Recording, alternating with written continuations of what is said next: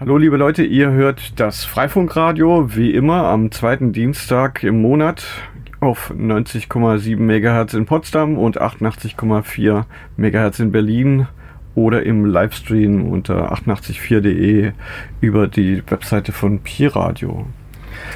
Ja, unsere 99. Ausgabe. Wir haben gar keinen Schnaps dabei. genau. Wir sind aber jetzt nicht am Dienstag, sondern machen eine kleine Vorproduktion. Ja, immer auf der Suche nach Leuten, die bei uns mitmachen wollen, um eine Sendung mitzugestalten, Themen mit einbringen. Wir möchten euch darum bitten, weil das ist jetzt mittlerweile, ja, ich war bei 99 Folgen, glaube ich, 98 Mal dabei. oder 97 Mal und so langsam gehen mir auch so ein bisschen die Themen aus. Also bitte bringt, bringt euch ein. Ich bin auch nicht mehr ganz an der, an der Spitze von was alles so entwickelt ist, was alles so heiße Themen sind. Genau, es können ja auch ganz unterschiedliche Sachen sein. Ihr habt irgendeine Software entwickelt, irgendeinen ganz tollen Service, den ihr vorstellen wollt, äh, eure Firmware, die, die ganz besonders funktioniert oder ihr stellt eure Community vor oder was ihr da in eurer Community alles anstellt. Das Themengebiet ist da ja ganz breit und wir möchten euch da einfach helfen, dass ihr diese Sachen auch einfach verbreiten könnt im Freifunk-Universum und außerhalb.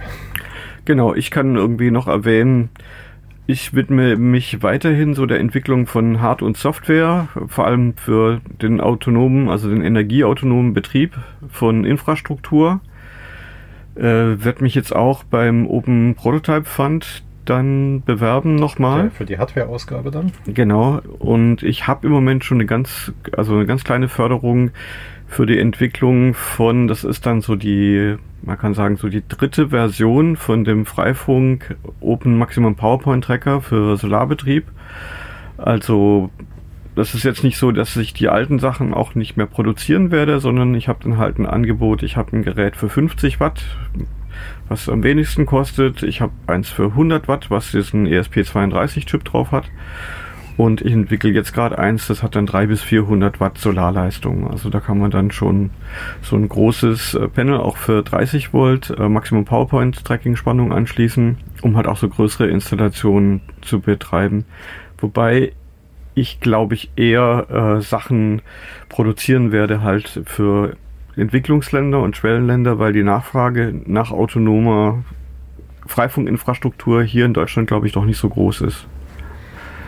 Außer es haben sich jetzt viele Leute Gärten gekauft während der Pandemie und äh, müssen jetzt ihre Gärten versorgen mit, mit Freifunk. Das wäre ein Anwendungsfall zum Beispiel. Ja, und, und das ist so, ich habe ähm, Teil der kleinen Förderung, die ich jetzt habe, ist auch, ich werde äh, Sensoren hinzufügen, also dass die Daten auch über also zum Beispiel so ähnlich wie bei Luftdateninfo, dass es kompatibel ist. Also dann kann man auch einen solarbetriebenen äh, Umwelt ähm, eine für Solar betriebene Umweltmessstation aufbauen.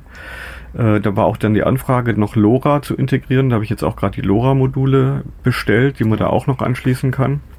Und so baue ich halt das Angebot aus. Also dann eben nicht bloß die Versorgung für autonome Funknetzwerke, sondern eben halt auch Sensorik und so weiter, weil es dafür dann wahrscheinlich doch ein größeres Interesse gibt.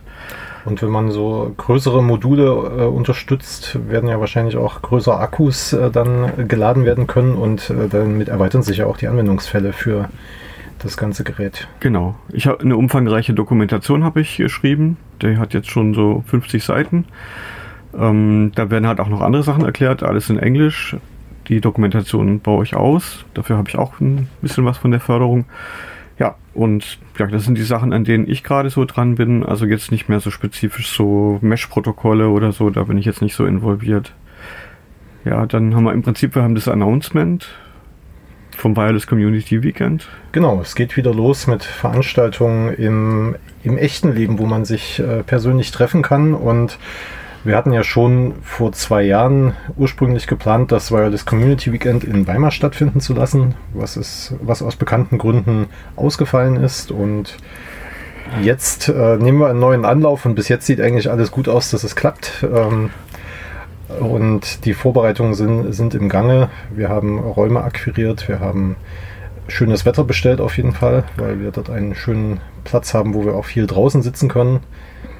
Ähm, wir planen für einen Tag einen Stream anzubieten. Also wenn ihr Vorträge halten wollt, äh, tragt euch bitte im Wiki ein mit euren Ideen, äh, dass wir die dann auch entsprechend einplanen können und äh, auch die, das Aufzeichnungsequipment mit äh, einplanen können. Also wir werden es nur für einen Tag machen, weil das auch relativ aufwendig ist, alles aufzubauen und stehen zu lassen und so weiter. Und also es wird äh, nicht wie die letzten zwei Jahre üblich so ein online fokussierte Event, sondern tatsächlich, man trifft sich wieder.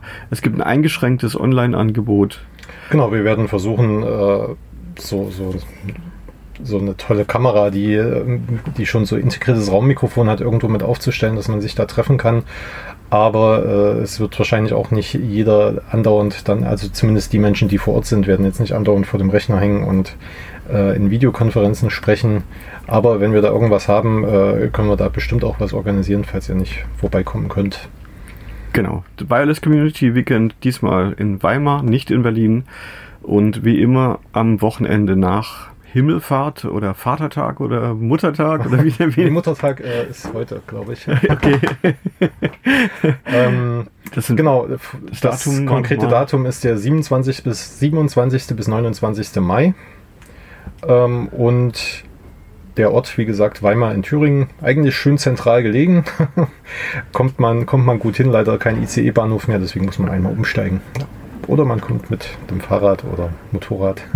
Genau. Und wie ich gesehen habe, es gibt ein ganz begrenztes Angebot, äh, in so einem Hostel zu übernachten, aber es sind nur sechs Betten. Genau, wir haben ein, also das Zimmer haben wir äh, schon mal reserviert, um da vergünstigte Übernachtungen auch anbieten zu können, weil das in Weimar tatsächlich ein bisschen schwierig ist mit äh, Hotels äh, und günstigen Hotels vor allem weil das natürlich eine sehr touristisch geprägte Stadt ist äh, und Goethe und Schiller immer besucht werden möchten. Ähm, es gibt auch einen Campingplatz in der Nähe. Falls ihr also Lust auf Camping habt, äh, könnt ihr da auch äh, übernachten.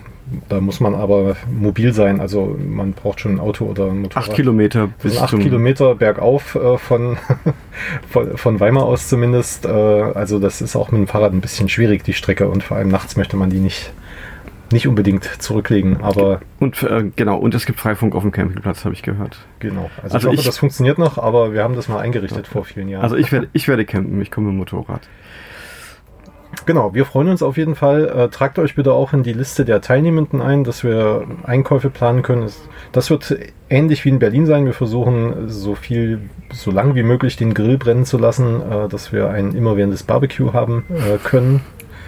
Ähm, und ja, der Rest liegt an euch. Das ist eine Unconference und äh, die Teilnehmenden gestalten das Programm und äh, jeder macht das Beste daraus.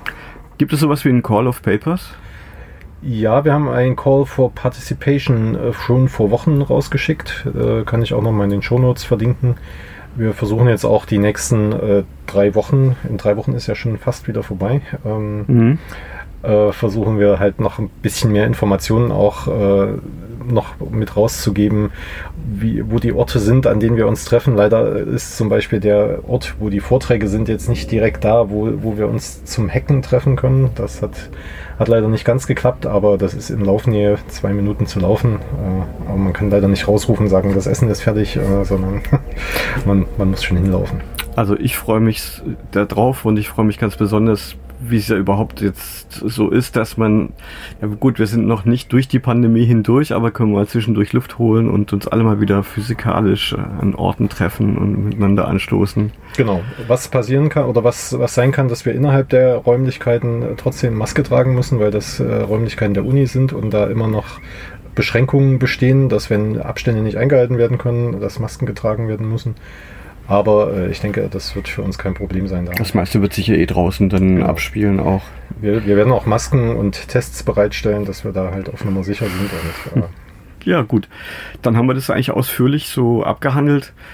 Dann gibt es eine weitere gute Nachricht für eine weitere Veranstaltung und zwar, das, es gibt wieder ein Battle Mesh. Genau, das Wireless Battle Mesh. Das hat äh, früher mal mit dem Anspruch stattgefunden, es findet jedes Mal in einer anderen Stadt statt. Das äh, hat tatsächlich fast immer funktioniert.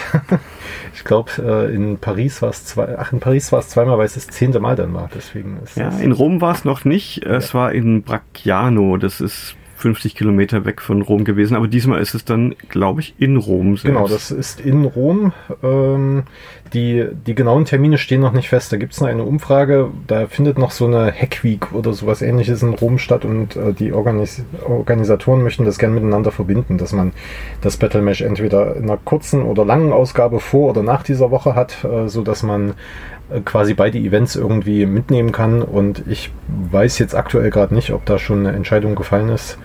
Ähm, aber äh, da gibt es tatsächlich die Möglichkeit, sich auch mit internationalen Wireless Communities mal wieder zu treffen und ähm, sich da auch auszutauschen.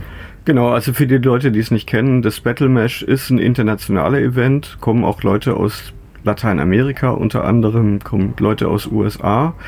Es ist für Leute, die sich vor allem so für Mesh-Routing-Protokolle und so weiter begeistern.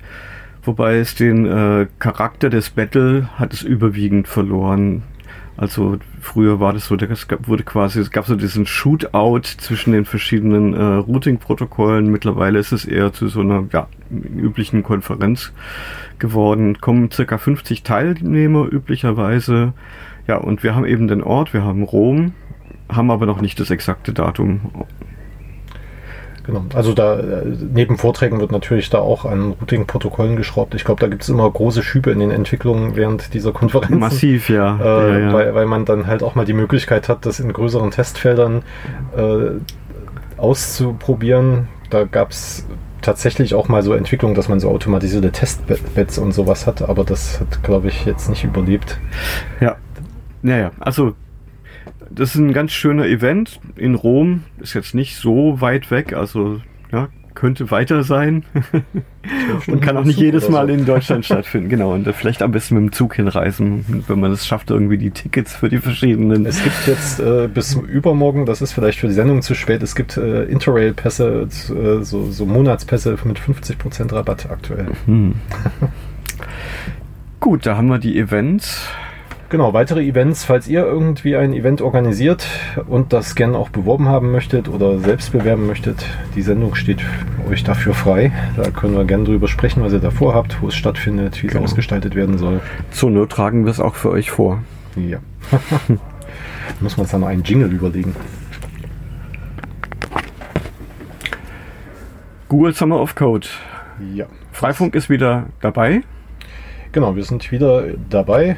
Ähm, Google Summer of Code, für alle, die dies nicht kennen, ist ein Programm von Google, von deren Open Source Abteilung, die äh, wo sich Google quasi die äh, Weste weiß waschen möchte, weil, weil sie so viel äh, Open Source Software benutzen.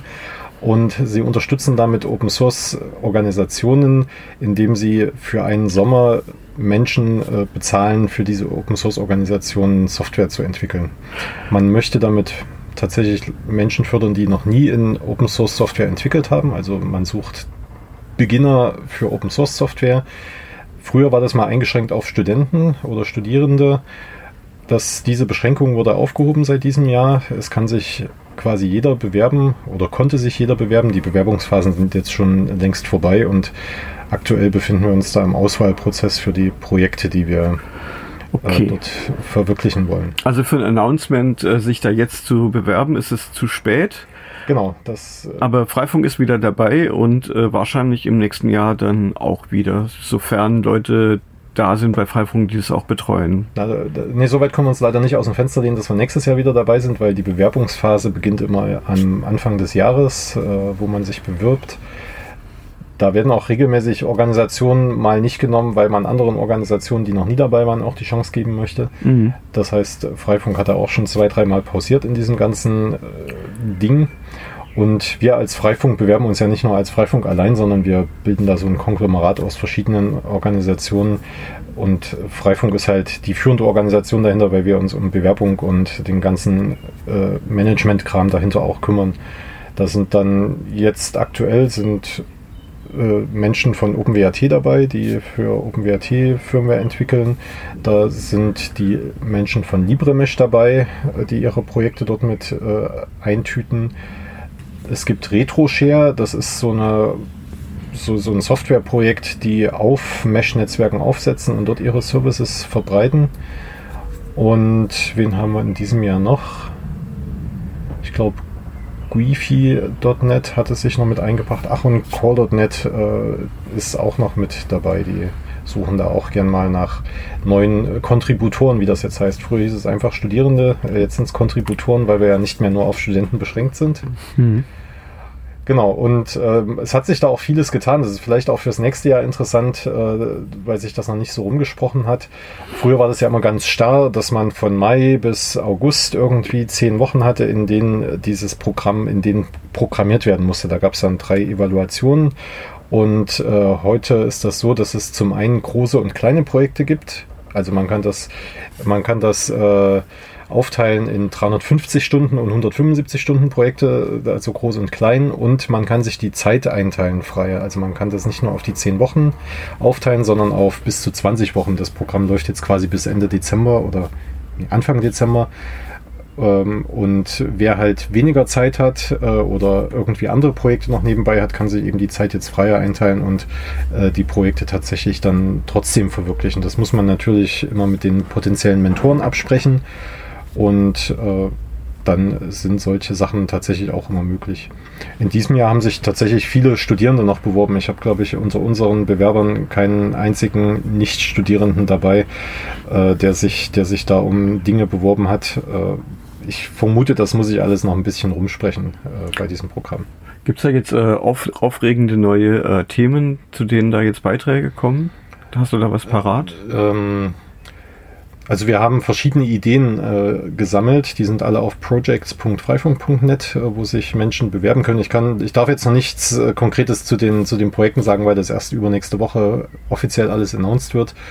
Aber wir haben zum Beispiel so Ideen, dass wir in OpenWrt die ganze Lucy-Oberfläche, da gibt es ja diese Umstellung von äh, Lua-basierten äh, Seiten auf JavaScript-basierte Module, wie das dann da heißt, so dass die ganze Rechenlast in Richtung Browser fließt vom, vom Router. Und da haben wir zum Beispiel eine Idee, dass, dass da äh, Kontributoren äh, einzelne Module migrieren können. Ich glaube auch nicht, dass wir in diesem Jahr, sollte es da ein Projekt von schaffen, äh, dass, dass wir das ganze Ding umstellen könnten. Aber sowas ist zum Beispiel eine große Hilfe, da irgendwie Leute anzufixen, erstmal was zu machen und vielleicht gewinnen wir auch jemanden, der dann am Ende weitermacht, weil es einfach Spaß macht irgendwie.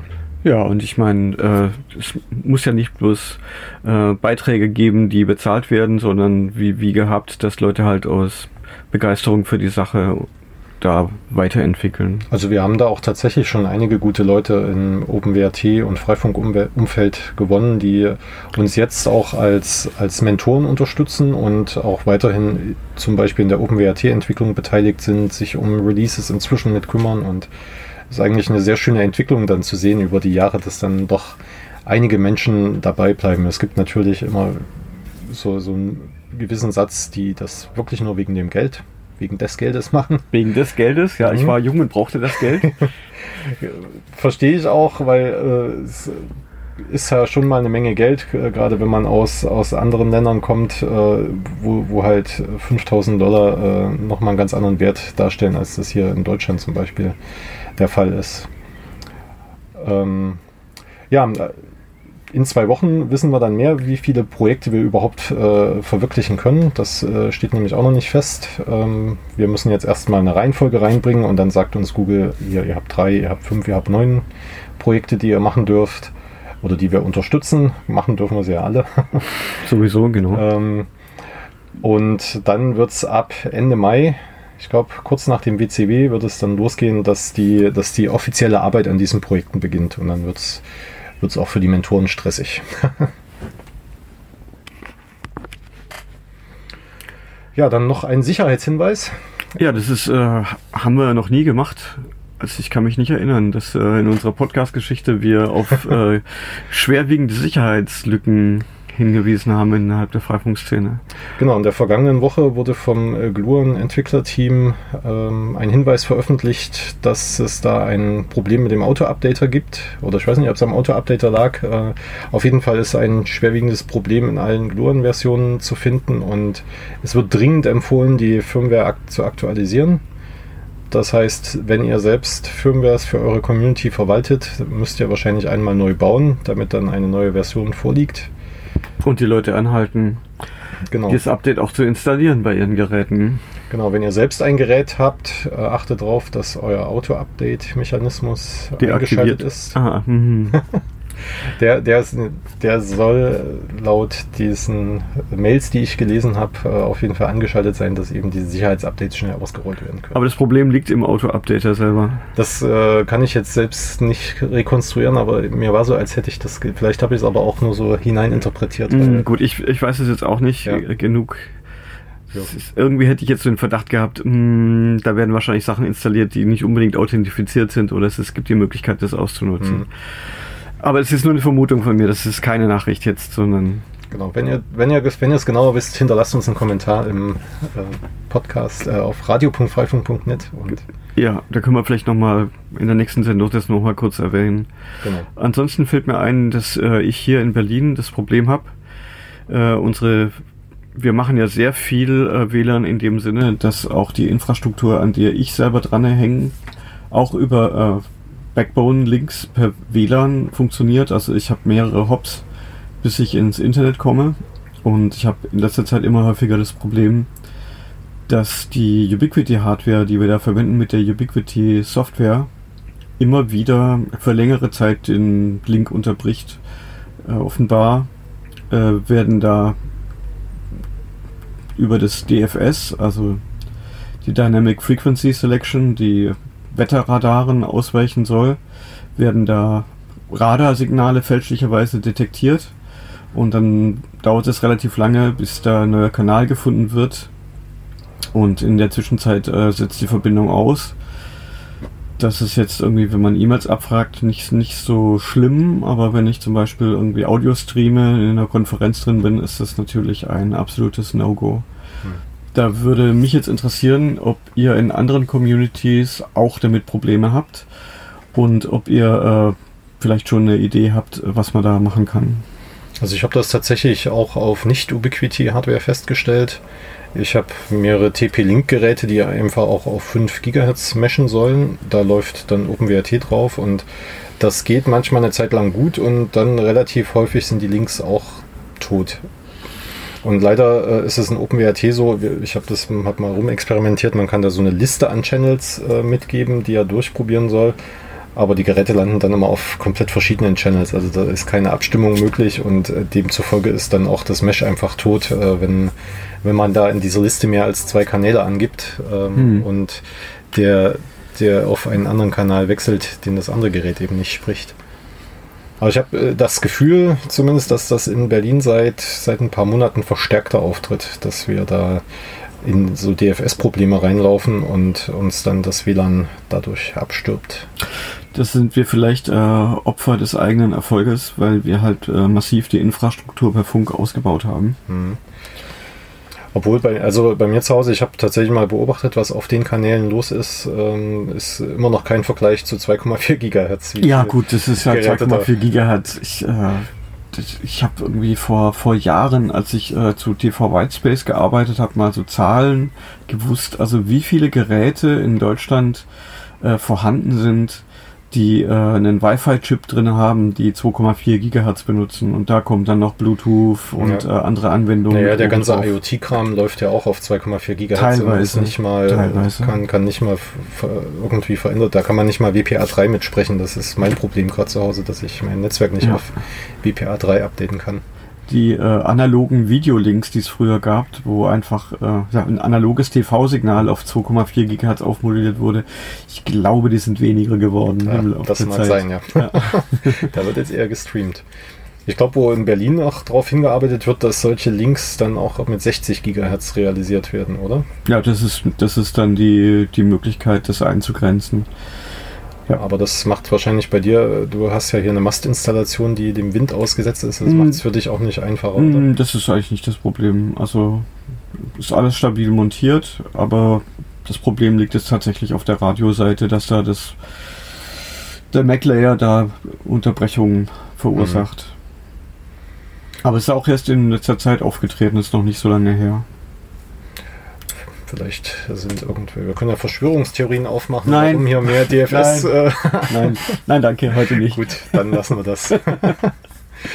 so, dann sind wir am Ende für die jetzige Sendung. Äh, falls wir die halbe Stunde nicht voll gemacht haben, spielen wir noch Musik.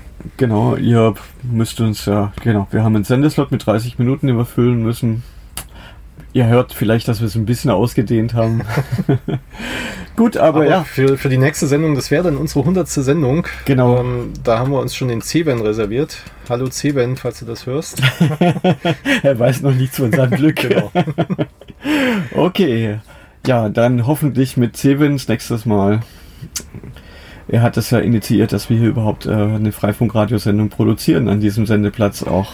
Und da soll er mal erzählen, wie es dazu kam. Genau, auf UKW. Ja, vielen Dank für eure Aufmerksamkeit. Wir hören uns dann wieder.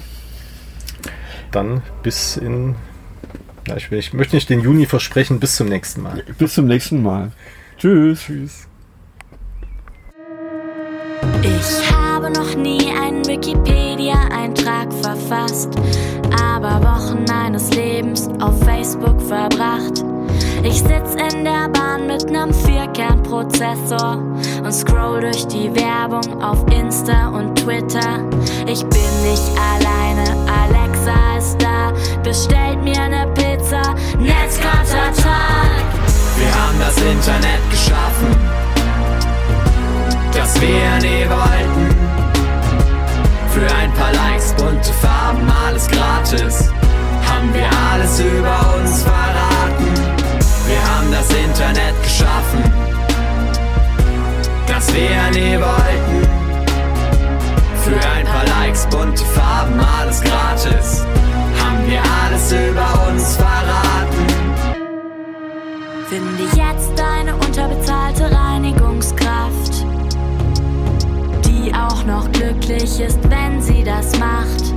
Empfohlen für sie dieses Video zeigt die Erde ist flach, hier kommt der Beweis.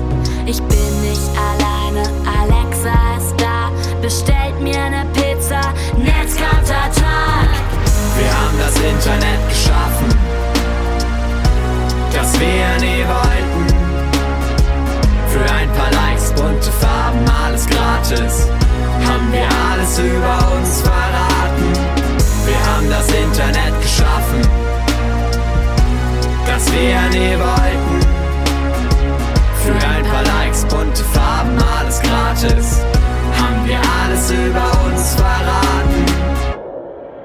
Moderation im Netz ist ziemlich komplex.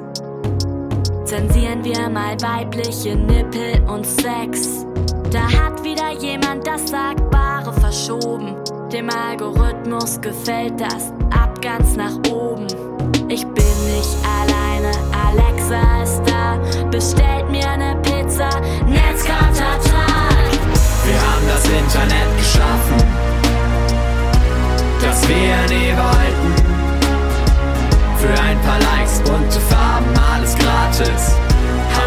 alles über uns verraten.